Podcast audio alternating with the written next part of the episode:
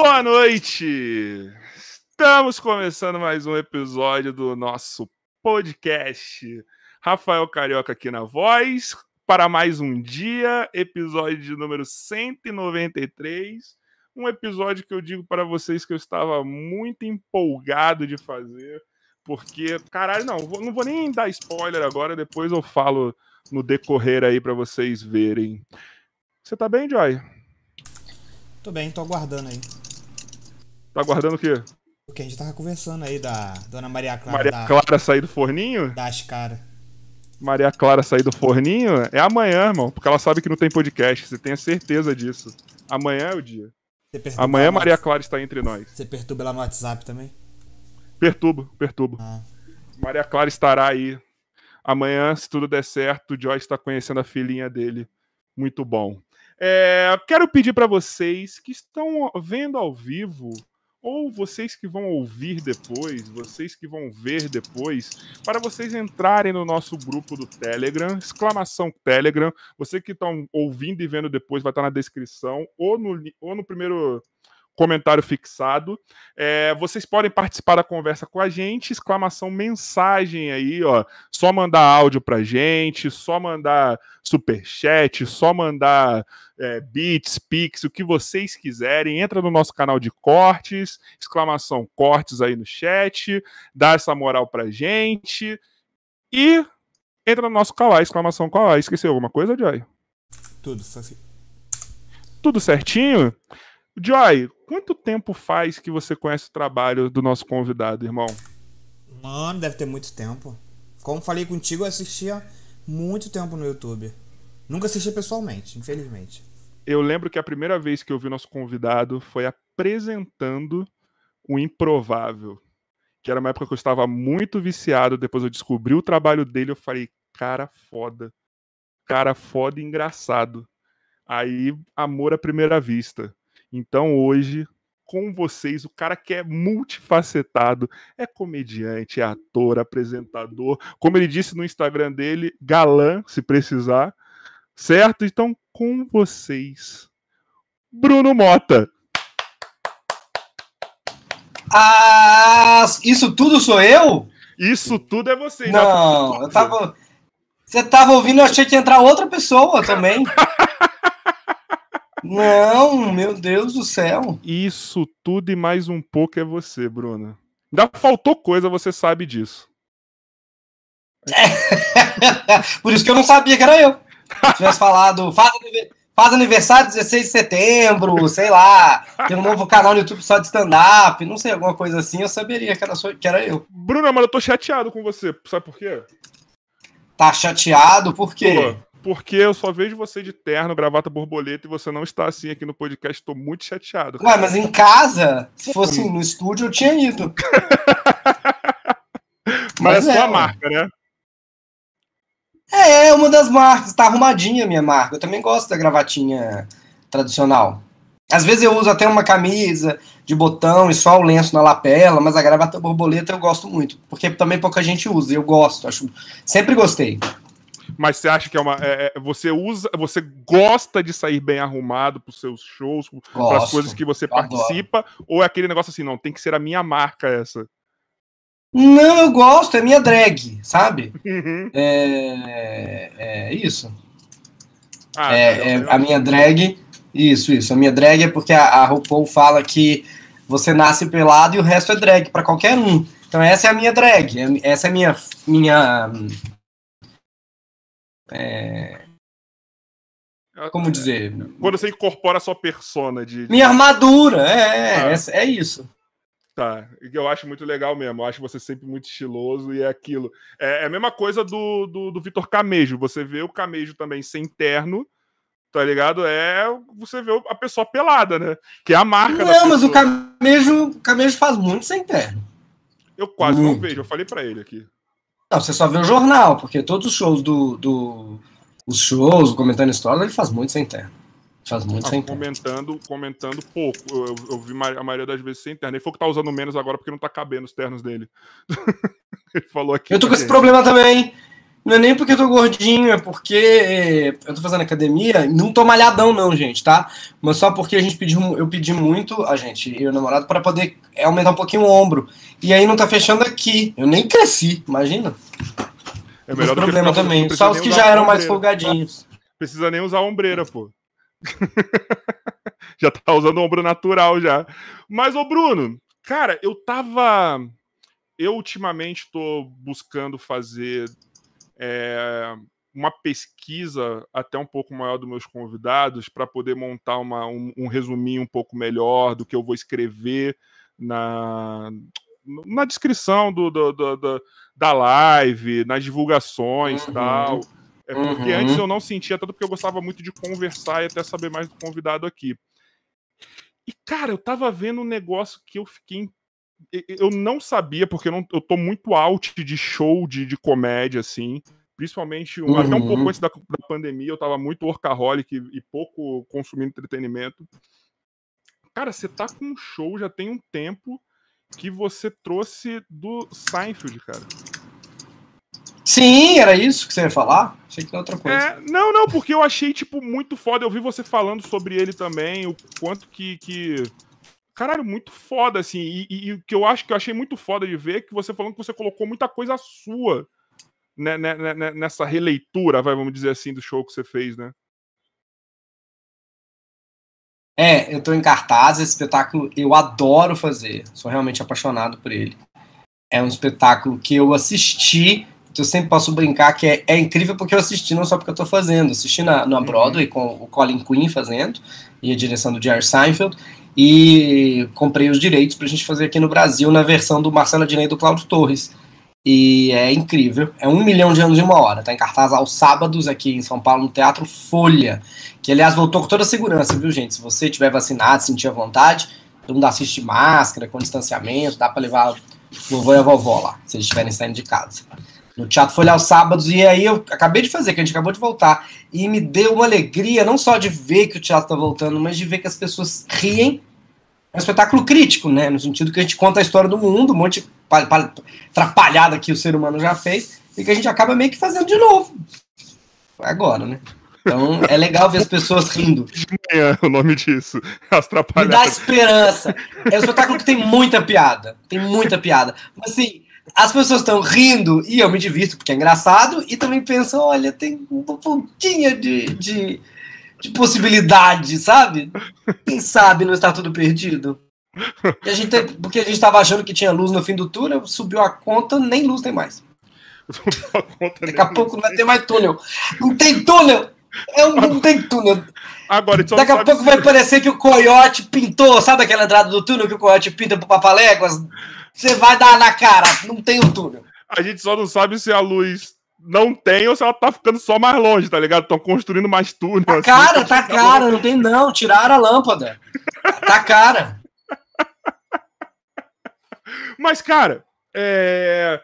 você falou um bagulho aí que, que eu achei muito legal, né? Falando das cagadas da humanidade, né? E, cara, se a gente tivesse um capítulo só do Brasil, né? A gente ficava quanto tempo? Você ia fazer um show de quanto tempo? Ia ser 100 anos em 5 horas, só nesses últimos 3 é... anos aí. Tem um capítulo do Brasil, mas é que a gente fala da história do Brasil, não fala de agora, né? Ainda bem.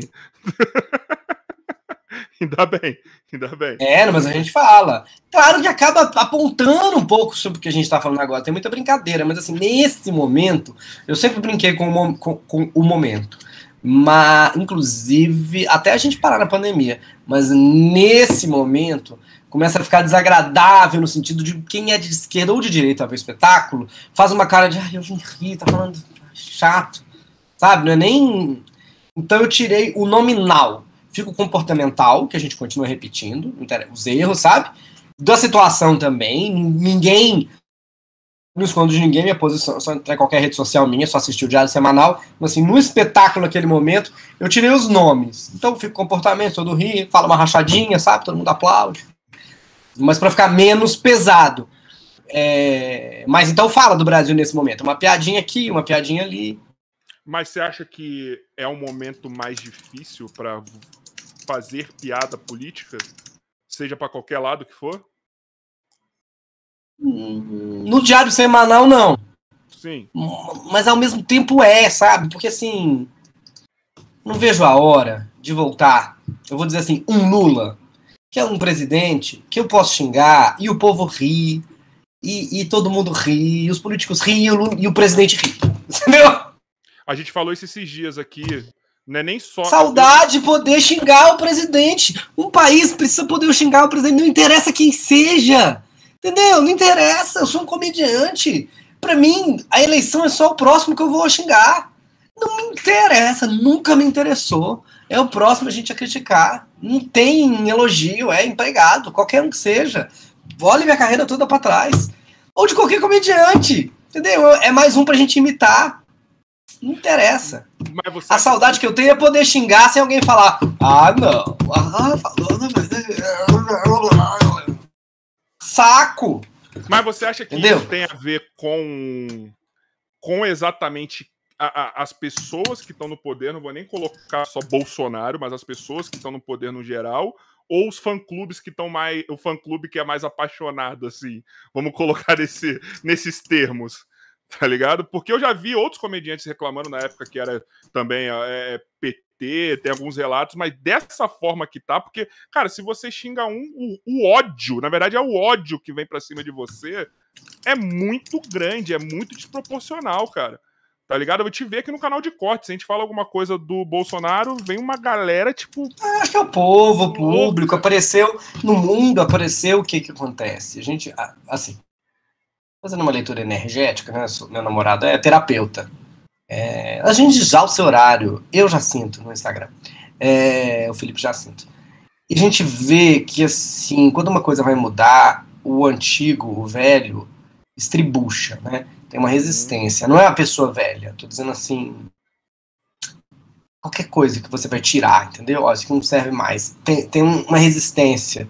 Você vai cortar o organismo. Não, não interessa. É, então eu acho que é. O, o que é velho no mundo, não é sobre idade que eu tô falando, numa representação meio que gritando, me deixa aqui, no mundo inteiro, né? Então foi uma onda no mundo inteiro. É, então essas são as pessoas. As pessoas que equivocadas, não tô prestando atenção, estão ligadas na coisa errada, porque assim. Pode ter o seu partido, né? Claro que pode, uhum. todo mundo pode. Pode ter a sua opinião também. Mas assim, manifestação a favor de governo ah, é coisa de ditadura. É. É. é coisa de, de lugar que tem ditador. Uhum. Entendeu? Ninguém se manifesta a favor de governo. Que não é normal. Porque ele é, ele tá, é um serviço que ele presta. Não tem manifestação a favor do síndico. Está fazendo um brilhante trabalho. Não faz mais que a sua obrigação. Fim. E é isso. Entendeu? Mas a gente está vivendo. É eles alimentam, bandeira, né? né? É igual banda Eles alimentam. Por exemplo, você é. vai fazer uma manifestação. Mas vamos falar de humor. Vamos falar de humor. Não é, não é meu lugar de fala. Estou falando como como comediante, meio incômodo como comediante, né? Isso. De não poder.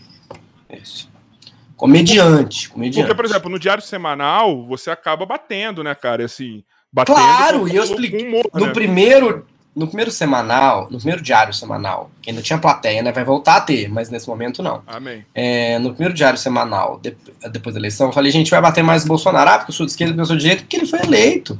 E a gente bate quem tá em cima. Se fosse bater quem tá embaixo, a gente tem 1,50m, vou bater em quem? Tem que contratar anões pra eu bater.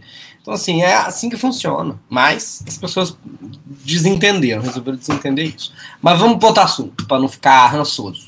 Sim, não, eu realmente e... não tenho lugar de fala. Não, e não sou especialista. Eu também acho que ano que vem, é, por exemplo, se um Lula volta, a gente falou esses dias aqui, até com uma pessoa de direita. Ah, é qualquer um, gente. Qualquer As pessoas um, vão ficar mais. Beleza, já acabou a merda que tava. Agora, é, Te, toma aqui. Temer a gente podia zoar, né? O Temer. eu gosto dessa frase do Bolsonaro. Ah, eu quero é, vivo, ou eu, eu, saio, como é que é? Preso, morto, ou a vitória. Morto a gente já viu com o Temer que não funciona também. Nossa, nenhuma dessas três opções tá boa. Eu acho engraçado que o, o, Bolsonaro queria dar um golpe, mas ele não conseguiu juntar o elenco, sei lá, do, do humorístico da Rede TV. Porque é Batoré, é Sérgio Reis, é Mário Frias, sabe? Não dá um, um. É, enfim. Eu tive que tirar o. Próximo! O episódio do Batoré do ar. Depois eu te falo em off por quê. Não precisa. não precisa, né? Eu já, até imagino, né? A gente teve que tirar do ar é. porque eu falei assim: vai dar merda. Melhor não. Tá ligado? Melhor não. Mas, o Bruno, eu tava vendo. É, cara, a gente. Eu tava vendo que a gente não tem noção da sua carreira, assim como eu te falei, eu, eu te conheci apresentando o Improvável. É, depois eu conheci mais sua carreira no stand-up e tal. Mas, cara, sei lá, eu, eu teve uma época, sei lá, em 2010, talvez, 2011, não sei, eu tava, tipo assim, é, maratonando o Improvável no YouTube, louco, viciado. Só que, cara, você já tava, sei lá, uns 10 anos ali já, tipo, fazendo coisa pra cacete. Você tava na primeira leva de stand-up. É tipo, eu não sabia, assim. Não é porque você não era. Não, é porque você fez coisa pra cacete. Já. Entendeu? Parece que você tava em todos uhum. os lugares aqui nas transições da comédia.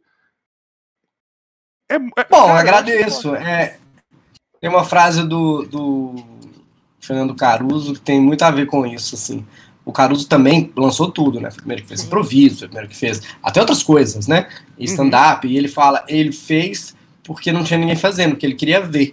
Se tivesse alguém fazendo, ele ia assistir, ele ia fazer, entendeu? E é isso, eu fiz tudo porque são coisas que eu gostaria de ver. Como o próprio Um Milhão de Anos em Uma Hora.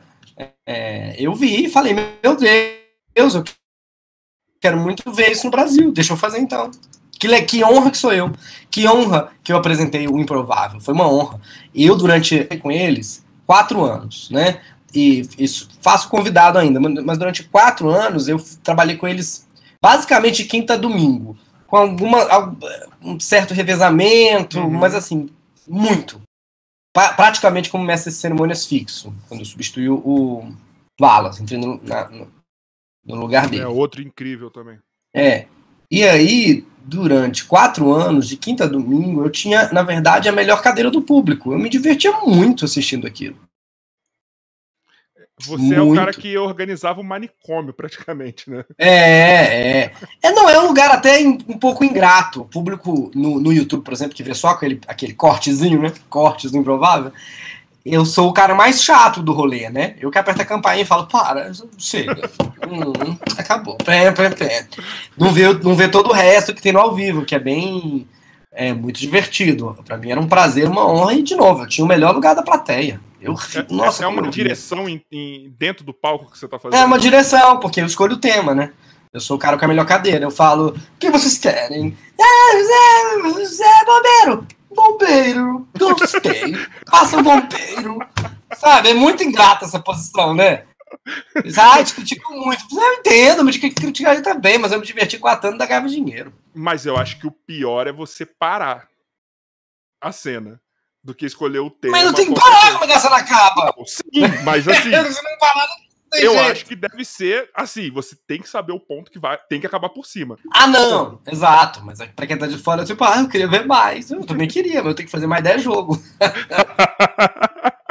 mas é muito difícil, porque assim, um improviso você sempre. Vamos lá, não tô nem falando a questão de fazer o improviso, né? Essa questão de ser o mestre de cerimônia. Como você, como você é, o cara que apresenta tal.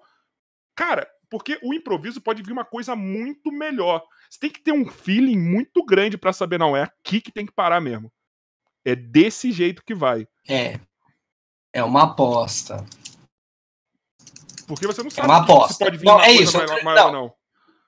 O trabalho é assim, no improvável, né? É, uhum. É, mas primeiro, cortar uma cena é uma responsabilidade mesmo, dramatúrgica. Então você já tem todo um estudo, né? Isso aqui, ó, vou fazer que nem o, o, o advogado Paloma. Aqui, ó, tudo do livro. Olha, tudo do livro. Aqui. Eu não tô vendo mais, porque eu virei a câmera. Tá, tá aparecendo os livros aí? Tudo do livro, tá vendo? Ó, é, improviso, story. Porque você, de repente, é o roteirista ao vivo, né? Sim. É, então, é tudo do livro, como diria o advogado Paloma. Lei, tudo lei. Tudo que eu tenho aqui é lei. Mas o que eu ia dizer então tem esse estudo aqui. E no caso do Improvável, eh, os meninos são muito dedicados, muito. Eu digo que eles não merecem da onde eles estão, eles merecem muito mais. mais. O Andy já veio aqui, vou até marcar para ele voltar. Muito trabalho. Foda. É muito trabalho. E, é muito, e, e, e ao mesmo tempo é um prazer, né? Eles sabem também, porque eles adoram fazer isso. E eles, eles então o Anjo deve ter contado, mas lembrando, tem um treinamento semanal, além dos próprios espetáculos todos sem treinamentos. O que é, qual a diferença do treinamento, que seria um ensaio? É onde você pode comentar com os amigos, pode parar a cena e falar: não tá ficando bom, a gente não pode gritar nessa cena, nesse jogo é melhor não dar as costas, vamos fazer só três vezes, e até falar como é cerimônias. Aqui você pode sempre tentar não sei o quê. Sabe, nesse jogo é melhor uma, pedir uma pra profissão do que um lugar. Né? Tipo assim. Pra poder conversar, tipo, ah, nesse jogo o lugar não tá sendo bom, vamos sempre pedir uma uhum. profissão. Entendeu? Mais ou menos isso. Esse jogo fica bom com quatro minutos, esse aqui é mais curto, encerra antes, entende? Fazer todas as combinações. Mas ali no ao vivo, fazer um corte é fazer um corte de dramaturgia. Nem sempre a história vai terminar é, às vezes ela termina no corte da sessão da psicologia mesmo. Ela termina onde cortaria uma cena no sitcom para continuar daqui a pouco. Não é no meio, mas é num, num corte. Ela tem que terminar num pico também, né? Não é isso. Não, cara. Não é isso. Não, ela pode terminar numa piada, mas ela pode terminar num corte. Tá. Num corte, num recorte. Tá. É dramaturgia. É, é, é, mais, é bem mais difícil do que parece. Então, ser um mestre de cerimônias, ele não pode ser qualquer um. Também resumindo. Não, aí você escolhe. Quem você quiser. Você tem que, ter, tem que ter um mínimo de noção dessas coisas, né, cara? Mas aí, no, falando o, o, no caso deles, e no meu caso com eles, era assim que a gente fazia. E eu sou, sou redator, então realmente tentava escolher um bom lugar, né? Um, que seja um pico, uma piada, um aplauso, podia ser um bom uhum. lugar. Mas às vezes era depois desse pico, era quando dava um, um corte mesmo, um, uma proposta de dramaturgia. Entendi. Ou um final. Ô, Bruno, mas como que você caiu na comédia? Nunca si? fiz outra coisa. Nunca fez outra coisa? Você já. Não. Mas como assim? Nunca fiz outra coisa desde os oito anos. Assim, nunca, nunca fiz outra coisa. Você Só me dediquei a isso. engraçado, que era meu, consumia era... muito na verdade, eu sempre escrevi, desde os oito. Então, assim, essa era a minha brincadeira, esse era meu hobby, era isso que eu assistia, era isso que eu consumia, era o que eu queria fazer, era, era para isso que eu chamava meus colegas, Nossa. era isso que eu fazia no colégio, e assim foi. Mas, com, mas como você teve a consciência que, assim, não... Não deu tempo de não, não ter. Deu, só foi natural. Não. Não, era a vontade de trabalhar com isso, e era isso a consciência veio depois, mas na profissão, olha, essa é a minha profissão mesmo. Eu, nem é assim, quando eu tirei registro de ator aos 14, então nem é uma consciência também, era mais o que precisava é, burocraticamente para o espetáculo estar tá em cartaz no festival lá de Belo Horizonte, na campanha, então você tirava registro e você registrava nos sindicatos produtores, então nem com 14 nem dá para ter essa noção, né? Caralho, com 14 anos, então vamos lá, formalmente aos 14 anos, você já era um ator ali de carteirinha e, e já estava produzindo. É, é produzindo. É Sempre fui produtor. Caraca, velho. Não, eu. Cara, como uma pessoa de 14 anos produz algo assim? É, é muita maturidade para a idade ou muita certeza ou, que quer, muita né? fogo na periquita de querer fazer isso, né? Caraca, mas como que você conseguia a confiança da galera? Era na base da loucura? Ah, assim, no colégio, vai fazer o espetáculo, entendeu? Vai faz amador, compete em festival, e era por esses caminhos mesmo, o, o espetáculo infanto-juvenil. E, e qual eram os caminhos da comédia que você ia nesse seu comecinho? Era sempre peças de comédia naquele... Tudo, tudo, tudo, tudo que ia para Belo Horizonte. Tudo que ia para Belo Horizonte, tudo que ia, tudo que ia. É, é, é peças de comédia, né? Desde assim, é, o besterol, que a gente também falando agora besterol parece era besteira, mas o besterol é um movimento depois daquele teatro cabeça da ditadura, porque teve ditadura, tá, gente? Tem gente que acha que não, mas teve. Teve, teve foi ruim, não podia falar nada, tinha gente que morria. É, para quem era pobre demais ou rico demais, não tinha, né? Ah, não estava no interior demais, realmente não tinha nada. Tinha só os militares organizando as coisas. Mas era socando a cara das pessoas e sumindo com uma galera que falava o contrário. Aí depois da ditadura veio um teatro de muita resposta, né? Muito, muito cabeça. É, durante a ditadura, mais ainda, um teatro que tinha que desviar no meio fingir, tinha uma certa comédia, mas tinha, depois tinha que ser crítico, né? E aí vem uma resposta a tudo isso, tipo, não, a gente só quer fazer comédia.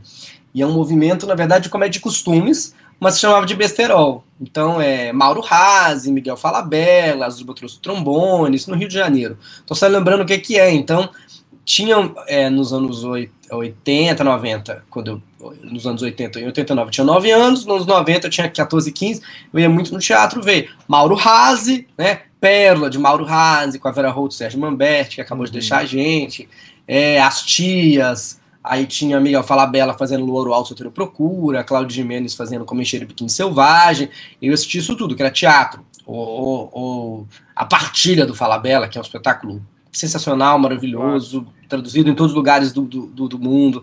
Assistam o filme, que é muito boa a história, principalmente para teatro, que se passa num lugar só.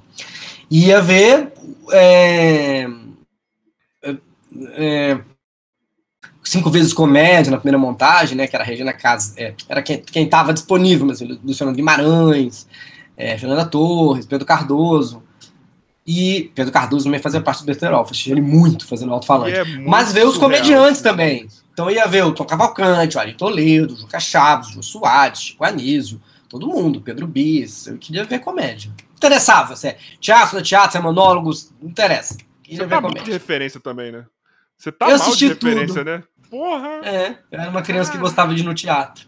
Caraca, velho.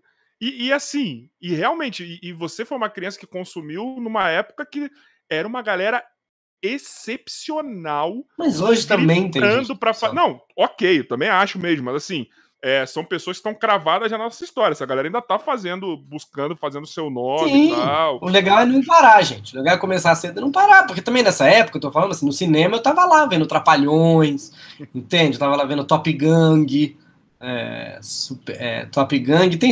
Não, é. Super Confidencial é um, Top Gang é outro. Top Gang chama Sim. Top Gang mesmo. Top Gang 2, Hot Shots, né? Com Charlie Sheen. Tava vendo isso tudo. É, isso é maravilhoso. Sheen, Charlie maravilhoso. Sheen. Top Charlie... Gang, Charlie Sheen tá no top of his game. Charlie Sheen é então é, referência é referência, né, gente. Referência Charlie é referência. Charlie Sheen é bom que ele é aquilo na vida, né, cara? Ele só, parece que ele só interpreta ele mesmo em tudo que ele faz. Gente, gostar de teatro, você pode ver peça ruim, não tem problema. É teatro, é mais referência, entendeu? Mas é você é um cara que é apaixonado mesmo. Se vê que você é apaixonado no palco, no teatro, né? É... Porque você, pelo que eu vejo, tá? Você pode me corrigir muito. Você é um cara que está produzindo é, coisas diferentes na comédia pro palco, assim. Você vai fazer uma releitura de uma peça da Broadway, você vai fazer seu solo de stand-up, você vai produzir alguém, você vai. É, é, é, é você tem esse imã no palco, né? Com palco, né? Tá mudo. Tá sem som, é. Tá mudo. Continua, acho que é seu fone.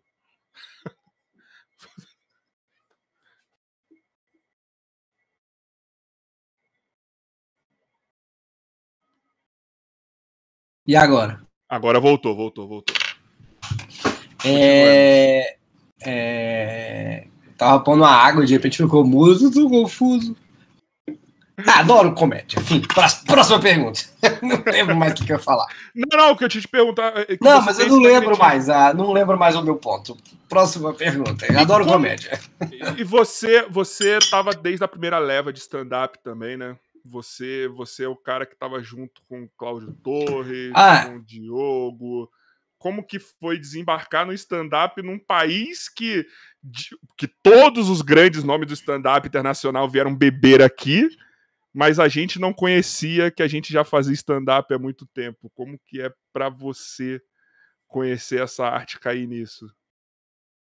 É eu acho que era esse interesse em fazer alguma coisa diferente naquele momento. Então eu gostava muito de comédia, eu assistia tudo. Eu achei que eu podia fazer alguma coisa que para o público como eu, que gostava de comédia, as pessoas não tivessem visto ainda. Sabe? Uma coisa diferente. Então eu me interessei em fazer stand-up antes do nome. Eu estava só interessado em fazer uma comédia sem a piada, entendeu? Que, que fosse. É, que, que assim, eu ia assistir o Ari, o Tom, o, o, o mesmo jogo. E aí eles contavam as piadas. Que, que aí a piada boa, a piada boa, o Ari contava, o Tom contava, o jogo contava, todo mundo contava. É, a... E aí eles falam, entre uma piada e outra, aí eles comentavam o preço do não sei o que lá, o trânsito, o ônibus que chegar no aeroporto de Belo Horizonte, que era muito longe, e faziam muita zoeira, entendeu? Aí eu falei, poxa, eu quero um show só disso, só dessa parte aí. Porque a piada os três contam, sabe? E sem saber o que, a piada que boa do português, que se a piada do português que pulou no buraco era boa, os três contavam. Sim. A parte do, do, do aeroporto, só ele achou aquilo. O outro, quando ia falar que era demorado, falava outra coisa. Aí eu falei, eu quero só essa parte aí. E você não sabia que existia algo nesse tipo. Você só ficava não, naquela, naquela não, mente assim, não. eu quero isso. A gente foi se encontrar no Orkut. E aí, é... a gente se encontrou no Orkut. Mas como que, como que você descobriu o, que existia o stand-up? Era aquele lá, estou fazendo nada, vou procurar, vou entrar aqui no Orkut, vou procurar. Não, é, é quando eu fiz um. Aí eu fazia muito festival para ganhar um dinheirinho, mas não televisionava, né? Que era até um bom jeito. E também para poder fazer carreira. E aí, quando eu fiz o, o prêmio Multishow de bom humor brasileiro, é, os antigos, né? É, é. Um jurado, eu acho que o Marcelo Madureira do Caceta falou: você é o Seinfeld brasileiro, faz stand-up. E aí eu fui pesquisar o que, que era por causa disso. E você meteu a cara de fingir que sabia o que ele estava falando, mas não sabia. não, agradeci. Eu não, eu, eu não, lembro se eu perguntei para ele, mas eu lembro que foi lá que eu ouvi. Ah, você é o Jerry Seinfeld brasileiro. E eu não sabia direito o que, que era. Fui assistir. Caralho, é isso. Aí, aí se apaixonou e montou. Mas você fez parte de. É, não, aí eu já tinha o que. né, quando eu coloquei no, no, no Orkut, também porque o Orkut já tinha um algoritmo, né? Então, assim, você uhum. curtia uma coisa de humor, ele sugeria outra comunidade. Eu tava lá curtindo coisas de humor no, no Orkut, né? Curtindo assim, entrando para as comunidades, que era assim que era o, o, o Orkut. Curtindo as páginas na, naquele, naquele tempo, entrando para as comunidades. De coisas que eu gostava e apareceu lá essa sugestão dessa comunidade stand-up, que era do Henrique Pantarudo, estava todo mundo lá falando desse assunto. Todo mundo que está aí hoje. E quem foram as primeiras pessoas que você Todo mundo, todo mundo. Produção todo junto? Mundo. Não, não tinha produção, era conversar sobre. Mas quando você se arriscou a primeira vez fazer o seu. Não, é, não, eu não, eu não sei também responder isso. Não Caraca. sei. Não sei responder isso. Foi Caraca. Só tem, você só lembra você fazendo e, e, boa também. Acabou. É, não tenho a primeira vez para contar, porque eu não lembro. Não sei quando que foi a primeira vez. Entendi. entendi. Todas as vezes já foram a outra vez. Até porque como Todas as vezes eu já tinha feito antes. Até porque como todo mundo começa junto, né? Então é, é, é, tem outras coisas até para se lembrar, né? Como que, que é dizendo é diferente. Eu não era publicitário um dia eu subi no palco, entende? Entendi. Hum, é isso. Foi só mais um trabalho, entre aspas. Era mais um. Você fez diferente, to né? Todos os meus trabalhos eram mais um. Caraca, entendi, entendi, entendi. E como que você muda de mídia, assim? Tipo, que você cai numa televisão, que você começa a escrever para televisão, ou começa a aparecer televisão, televisão. é uma coisa que é. eu gosto demais, é minha paixão. Então, lá em Belo Horizonte, eu sempre fiz, é, ia divulgar um espetáculo, então, assim, desde cedo na TV, eles sabiam que eu rendia, assim, se eu ligava para um jornal, ah, eu preciso jogar um espetáculo, ele sabia, ah, tá fazendo entrevista que é divertido. Os programas de rádio, então eu já fazia, sabe? É, então eu fui fazendo programas locais em BH e, e, você vai rendendo, né? Hoje em dia, estando aqui, a gente sabe quanto vale um, candid um candidato, é ótimo, quanto vale um convidado que rende, né? Sim. É. Então eu já tava lá querendo fazer, querendo fazer rir, querendo fazer brincadeira, e aí também foi indo. E aí você só. Mas qual foi o seu primeiro trabalho? Não aparição. Não. Trabalho, você não lembra qual foi o primeiro na televisão?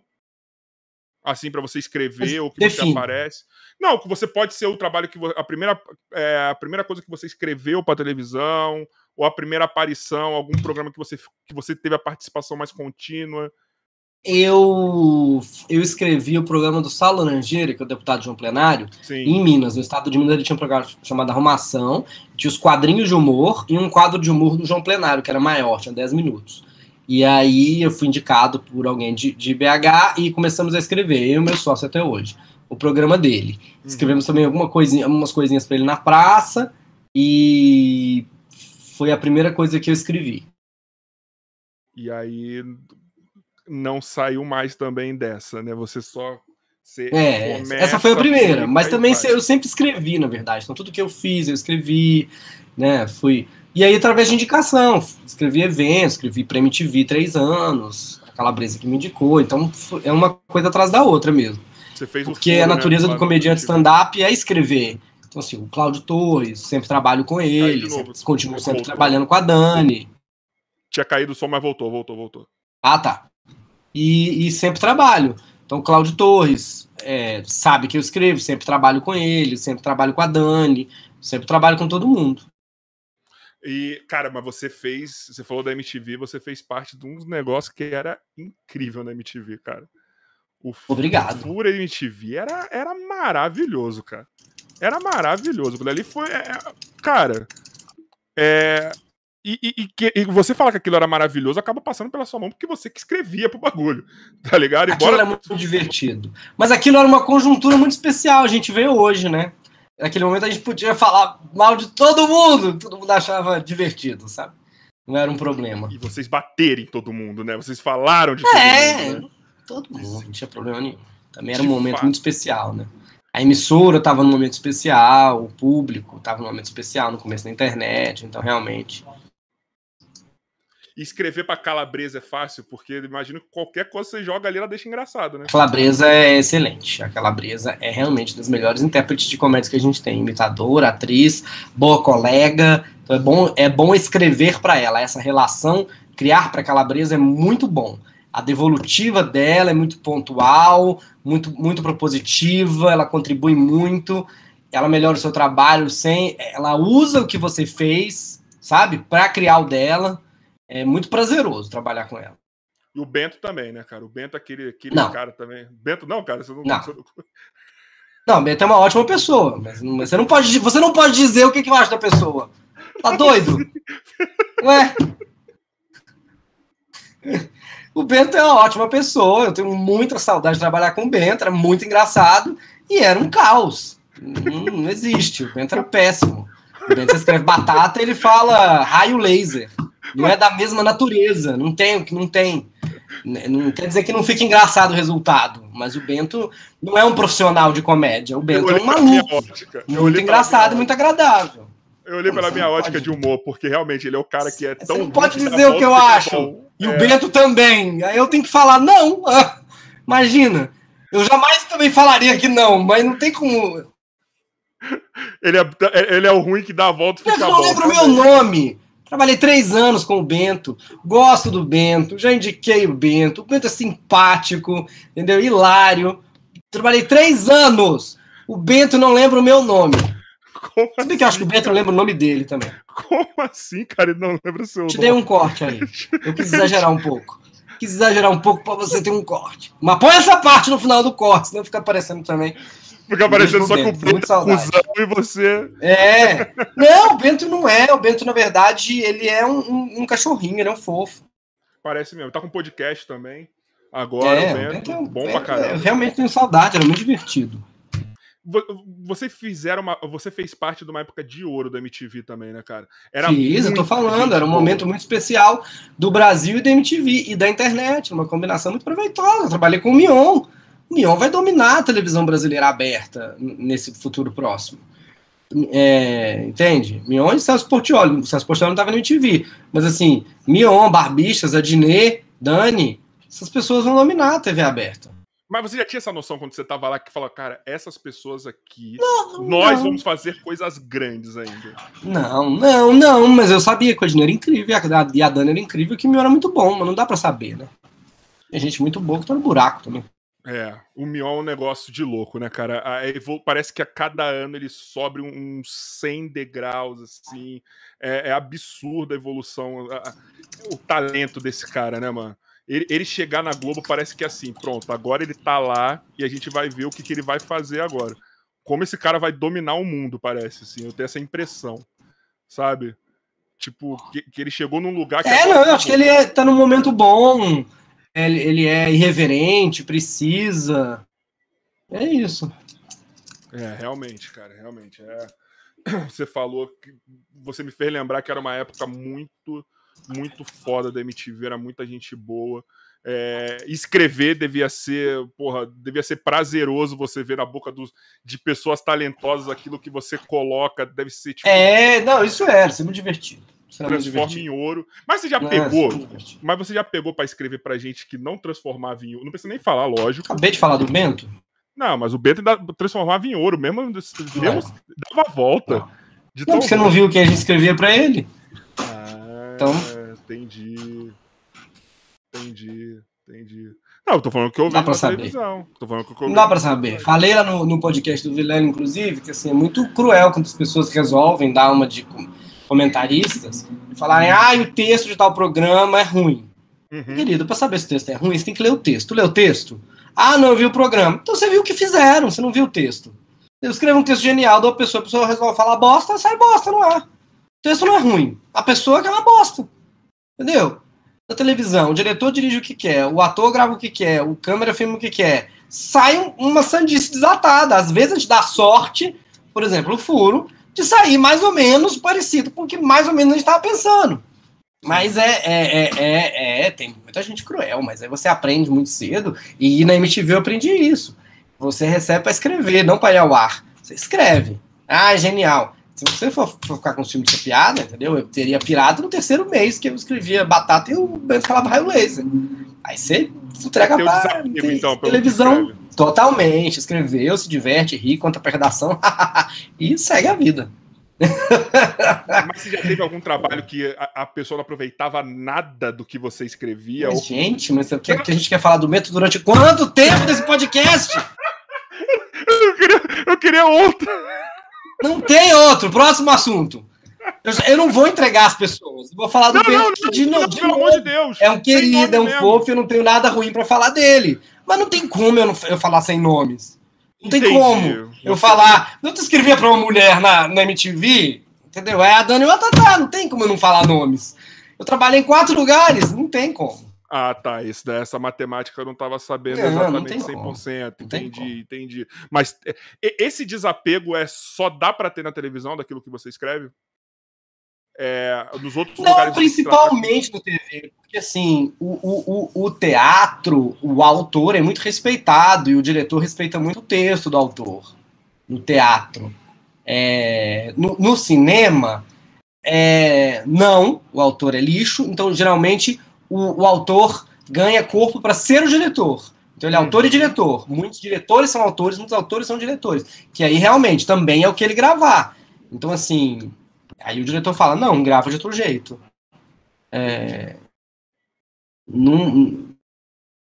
Mas é, é, uma, é um exercício de desapego, de qualquer forma. Entendi, entendi. Mas tudo bem que é um desapego que ainda você vê um tratamento. Geralmente você está vendo um tratamento melhor daquilo que você faz, né, cara? A pessoa tem que. Uhum. É, aquilo que você escreve, a pessoa, a pessoa meio que tá até obrigada a tratar melhor aquilo que você escreve, né? Até porque ela precisa mais, né? Do que numa televisão, pelo que você falou. Não sei se é mais uhum. ou menos isso. A televisão é mais. É, eu acho que é isso. É a, porque TV é a arte do patrocinador. Hum. Entende? Eu vi gente reclamando de tal de programa X. Ah, o programa X é muito ruim, tinha que fazer desse jeito assim, assim, assado, jogar pra cima. Ah, gravar antes, tudo. E. Gente, ah, gravar antes, não vai ter os comerciais que foram gravados programa foi todo vendido. Tá, esse programa que eu estou falando. Todo vendido, não tinha mais onde enfiar anunciante. Esse programa foi ótimo. Não interessa a sua opinião. Entendeu? Entendi. Foi ruim o programa, mas não interessa. Entendi. Ele tem que ver. O programa serve para vender é, cerveja. Entendeu? Refrigerante. Então não tem. Tá vendendo cerveja e refrigerante? Não interessa quanto tá dando. O conteúdo tá dando é só um detalhe, audiência né? satisfatória vender cerveja refrigerante. É isso. O conteúdo é só um detalhe, né? Se o, se o dono da, da emissora pudesse, ele só colocava propaganda 100% e acabou. Mexer, mexer, mexer, né? Ô, Joy, Isso. temos áudio aí, né? Tem. Manda aí pra mim, por gentileza. Aqui, aqui, vai. Oi, pessoal. Como de praxe, estou aqui. Ana, do Nunca Vi um Cientista, de novo, para fazer uma perguntinha. Eu queria perguntar pro Bruno se ele lembra desse dia na foto aí. É, eu sou, sou professor, sou uma pessoa prosopagnosia. Ah, tá. Eu não reconheço o rosto das pessoas, eu não lembro o rosto das pessoas. Mas eu tenho quase certeza que ele é aquele ali do meio. Eu lembro que tinha uma galera. Ah, é muito bom. Eu tenho quase tem certeza que ele é aquele ali do meio. Eu acho eu que é o Portugal. Deixa eu ver. Tem o, tinha o Velda, claro, lindo, maravilhoso. O Pipo. E um povo aí, se você puder falar quem estava nesse dia, olha Vergonha, só, tinha, acho que o Jacarabanga tá ali atrás do, do Portugal. Sou eu, é, sou eu. Um dia bom, né? Aqueles sou eu, mas do, a foto é horrorosa, foi tirada no Nokia de cobrinha. Era só isso, é uma pergunta nostálgica, assim, só pra só pra falar que eu já, já estive com você, já tomei umas brejas com você no bar.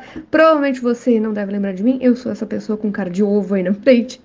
Ai, como eu saí feia nessa foto. Eu juro que eu não sou feia assim, eu sou bonita, tá? É, mas eu saí horrorosa nessa foto aí. Mas enfim, era isso. Saudade. Ó, eu acho que aqui é depois de um improvável, porque eu tô vendo o Andrés. Giraldo, que toca no Improvável, o Diogo e no Genial, eles gostavam muito de ir e eu tô vendo o Pipo, então deve ser no improvável que o Pipo fez, que eu tô vendo o Daniel Nascimento e um borrão que pode ser o Banguela. E não conheço mais ninguém, porque na verdade não dá para reconhecer essas pessoas, então não sei. Caraca, que borrão que você achou o Banguela. Ah, lá atrás, show, eu acho que é o né? Banguela. É. Eu, eu, também acho que é o Banguela. Ali atrás do jogo, né? Eu acho é, que é, é, um borrão que eu acho que é o Banguela. Parece ser mesmo. Prime Banguela ainda. Grande. É. A Ana, nossa amiga do Nunca Viu Cientista, nossa parceira, quem não tá inscrito se inscreve lá no Nunca Viu Cientista, ela é demais, viu? A Ana é engraçada pra caramba. E ela tem um negócio que ela falou que é prosopagnosia, que ela não guarda o rosto das pessoas. Ela não guarda, por isso que ela te falou que se era você mesmo, ela tem esse negócio, ela não reconhece. Ela guarda é, físico, a roupa que a pessoa tá, ah, sim, a voz, é, mas ela é. não tem esse negócio. Todo mundo acha que tem isso, né? Eu, eu, tô, eu tô que ela não tem, mas simplesmente fala assim: será que eu realmente sei quem é essa pessoa? E na pandemia? Que você não sabe quem é ninguém, você conheceu as pessoas de máscara, você só conhece o word da pessoa, metade da cara você não conhece. Mas te dá uma bela desculpa para quando você não quer falar com ninguém, você só andar e dane-se, né? Isso é. também é bom. Isso também é bom, vai. Tem esse, tem esse ladinho aí. Você ficou. Você conseguiu ficar é, ativo na questão de escrever, de produzir para a internet nessa pandemia, cara? Como que foi é, é, essa parada para vocês? Porque, cara, o pessoal que lida com entretenimento, no geral, aí é é uma dor, né? Tudo que aconteceu para vocês, né? De ficar parado. Não tô, a pandemia foi uma dor para todo mundo. Sim, eu tentei não ficar parado, né? Então, assim, assim que disseram que eu não podia gravar o Diário Semana com plateia, eu fiz no, no dia normal na, da minha casa. Uhum. Entendeu? Seguiu a vida. Eu acho muito legal que você produziu. Muitos comediantes só pegam trechos do que fazem, às vezes, assim, e, e colocam nas suas redes sociais. Eu vi que você se preocupou em fazer uma produção e, e continuar produzindo mesmo o seu canal do YouTube. Não parei, não parei. Aliás, dobrei a produção, eu tava aqui em casa mesmo, então eu passei a gravar é, três vezes por semana. Eram dois programas por semana, passou a ser três. Eu passei a gravar três vezes por semana para poder estar tá sempre ativo. E, e, como que é para você pegar o feedback do público, assim? Porque você está muito acostumado com feedback na plateia, né? Aquele calor que é, é uhum. mais rápido, né? Você consegue sentir melhor, né? E deve ser uma, uma mudança brusca você mudar e, e, ter aquele feedback escrito que às vezes a pessoa tá escrevendo lá. Mas é outro programa. Eu, eu também me adapto rápido, assim. O Furo era um programa. O Diário Semanal com plateia é outro programa. O Diário Semanal gravado é um terceiro programa. Eles são muito diferentes. O furo não tinha plateia, mas tinha é a devolutiva dos dois. Então tinha a química entre a, a Dani e o Bento, eram, eram grandes. Era um, um, um, a gente queria ver muito aquilo, ela brincar com ele e brincar com ela. E eles rirem um do outro, ou não rirem um do outro. É, aí o Diário Semanal tem plateia, que a gente vê no Saturday Night Live, nem vários outros programas, as notícias. Já aqui, aqui em casa, nesse cenário, parece é um vídeo de internet, tem a tradição, os videozinhos, cortar o ritmo. É outro programa. E você já tinha esse negócio já, Bruno, de tipo, esse, essa linguagem da internet, você achava, ou você teve que ter uma adaptação muito rápida até para mudar? Porque são posturas diferentes, o palco e você fala para a câmera, né? Ah, sim, mas eu gosto. Dos, é, são, entendido que são jeitos diferentes, eu gosto de todos os jeitos. Uhum. Eu gosto de todos os jeitos, tenho meus preferidos. Mas eu gosto de todos os jeitos. E quais são os seus preferidos? Com plateia. Essa, o calor é diferente, né, cara? Imagino. Ah, eu gosto. As minhas brincadeiras são outras, sabe? E, e como que foi para você? Você já, já voltou pro palco, né? Você já voltou a ter o contato com a plateia, né? Já e, e, no, no Clube do Minhoca, né? E o Teatro Folha voltou agora, essa semana. Às sextas-feiras é o stand-up, a volta do Seleção da Comédia Stand-up no Teatro Folha, que eu tô no elenco. Podem ir lá toda sexta, eu tô lá às nove. E um milhão de anos aos sábados. E eu faço meu primeiro solo, dia 19, agora, é, domingo, no Clube Barbichas de Humor, onde era o Comedians. Já esteve no Comedians? Já estive, eu tô louco pra ir nesse, no, na nova casa agora. É, aí eu vou estar tá lá dia 19, domingo, compre, são poucos ingressos. E tá sendo ótimo voltar, porque agora que as pessoas estão vacinadas, e pelo menos nesses três lugares tem máscara, distanciamento, as pessoas se sentem à vontade para estar tá lá, não é do tipo, ai, será que eu devia estar tá aqui, sabe? Não é isso? Será que eu devia estar aqui? Entendi. Você vê que a pessoa já está mais é, confortável lá também, a plateia já está mais confortável e você também, né? Nesse momento para poder fazer o humor. Isso, é parecido com isso. Mas você chegou a fazer algum momento que tava. Teve algum momento que você, no começo, ou naquela vez que parecia que ia abrir, não sei se você fez show também. É, você a gente passou... fez um, e era justamente nessa época que tava, tipo, aquela cara de será que eu devia estar tá aqui, sabe? E a plateia também, tava aquele bagulho mais. Não, essa era a plateia. Essa era a ah. plateia, tava tipo, será que eu devia estar tá aqui? entendi, entendi. Mas todo mundo desesperado pra sair também, né? Imagino eu. Eu, é. eu, tenho, eu tenho muita curiosidade do seguinte. Qual que é a diferença quando você pega para fazer praticamente um, um, é um monólogo, né? Que é, que é um milhão de anos, e o seu solo de stand-up? Como que é a diferença? Um milhão de anos é um espetáculo. É um é. espetáculo. É. É. E, e, ele é fechado. Quer dizer, ele é fechado. Eu mudo sempre que eu quero, atualizo, coloco mais piada, brinco com a plateia. Mas o meu solo é outra coisa, é um, é um stand-up, é outra coisa. Interage a plateia, eu posso criar um número ali no meio. E o Milhão de Anos, além de ter a, a temática, as piadas e o espetáculo mesmo, é um espetáculo de teatro da Broadway. É, é, é outra coisa. É, eu não consigo fazer. Eu consigo usadinha. Ele tem um relógio, ele realmente dura uma hora meu solo, não. Dura uma hora, uma hora e quinze. Se, eu tiver, se a plateia estiver incrível, ele vai durar uma hora e meia. Se a plateia estiver incrível, incrível. Digo uma hora e meia não, porque eu acho que é pesado, mas uma hora e vinte, sabe? É, é, ricança, né? Por isso, né? Ricança, né? Então uma, uma hora e meia deve ser ruim para você e pra plateia também, né? É, ricança, acho que ricança. Não sei se ricança, sabe? Não sei se é isso. Eu acho que é uma questão de estar tá sentado, sabe? Não é na sua casa. Porque um filme de comédia, tá numa. Não sei, acho que não. Não sei. Tá. Ao vivo, desgasta mais. Eu realmente não sei exatamente o que, que é.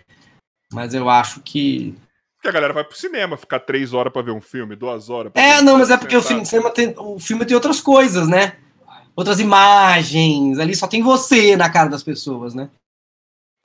Ah, acho que tem um pouco disso. É que se eu falar alguma coisa que vai ser uma... Aquela imagem cansa, sabe o que eu tô dizendo? Sim. É a mesma imagem, é você lá. Não muda. Mas você esteja imaginando a, a, o que você tá falando, por mais que exercite, exercite criatividade, isso, acaba sendo isso, só você isso, naquele cenário que não muda, né? Entendi, entendi. É, é muito por isso que a galera que tem feito os especiais está investindo muito na, nos ambientes, nos telões, nos, nas não mudanças de cores. Não, você respondeu.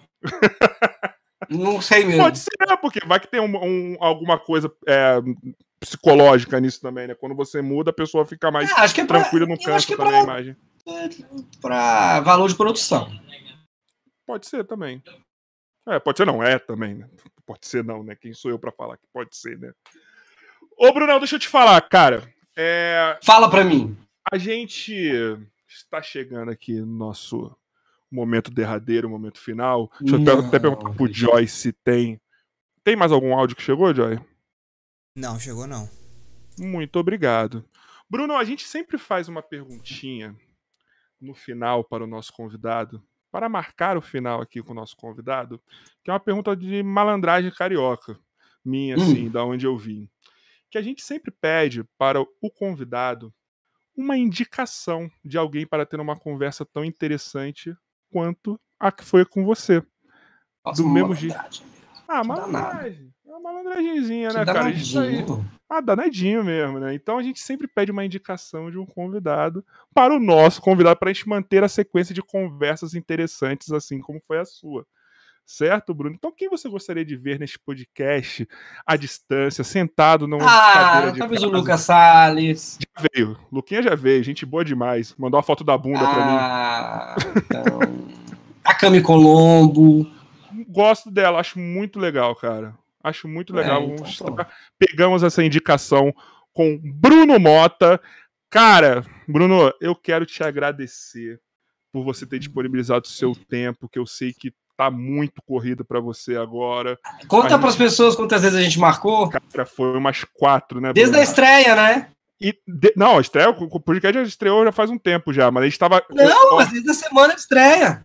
A gente tava, ó, foi umas quatro vezes e detalhe. Lembra Sim, que a gente desde a semana de estreia. A gente ficou manda uma mensagem, aí alguém sempre esquecia de ver a mensagem, ou eu ou você. É, já tinha passado a data, aí vocês falavam, pode ser, aí eu não, não pode mais, essa data não tenho mais. Mas o importante é que você esteve aqui, tem esse registro com você, que foi muito importante para mim, para o Joy também. Muito legal conversar com grandes nomes da comédia, da nossa, da nossa arte, vai, vamos dizer assim, no geral. Cara, é muito engrandecedor ter seu nome lá na nossa playlist da comédia. Enfim, é muito legal para a gente estar essa conversa aqui, ter você aqui. Cara, eu só posso agradecer por, pelo, por ter aceitado o convite e ter passado esse tempo aqui com a gente, viu, cara? Então, quero agradecer, convidar vocês é, para me ver sextas e sábados lá no Teatro Folha, brunomota.com.br, você vê qual espetáculo é qual. E ao só dia 19, com o meu novo solo, você não imagina o que vai acontecer lá no Clube Barbichas de Humor. É, eu tenho um novo canal somente só de stand-up. Por favor, digite no YouTube Bruno Mota Stand-up. É youtube.com barra Bruno Mota Stand-up. Lá só tem stand-up. Então, se você não gosta de stand-up, não vá atrapalhar meu algoritmo. Sai daqui. Fecha agora o nosso podcast. Vai embora. Mas se você gosta, te espero lá. Se você não gosta, não quero nem que veja vídeos. Entendeu? Mas se gosta, youtube.com.br Bruno Moto Stand-up. Preciso muito de você, porque o canal não está nem monetizando ainda. E já, já está. no vídeo, vê a... deixa ela rolando até o final. Deixa! Ah, não gostei. Não perguntei isso. Deixa até o final. Foda-se. Clicou, foi por sua conta e risco. Eu vou colocar.